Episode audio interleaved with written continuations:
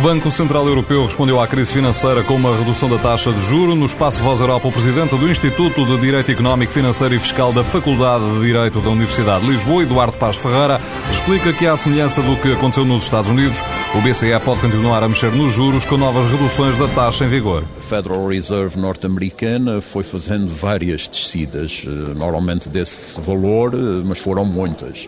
Não sei se o Banco Central Europeu não voltará a sentir a necessidade de descer.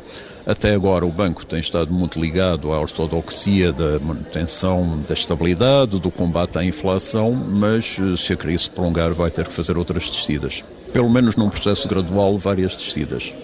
Mas claro que nada, isso pode não acontecer assim, depende muito das decisões e repito, acho que o Banco Central Europeu criou uma cultura muito contrária à manipulação das taxas de juro criou uma cultura muito ligada à defesa ao trans, da estabilidade monetária em sacrifício ao combate à inflação, o que, aliás, é o mandato que o Banco Central Europeu tem.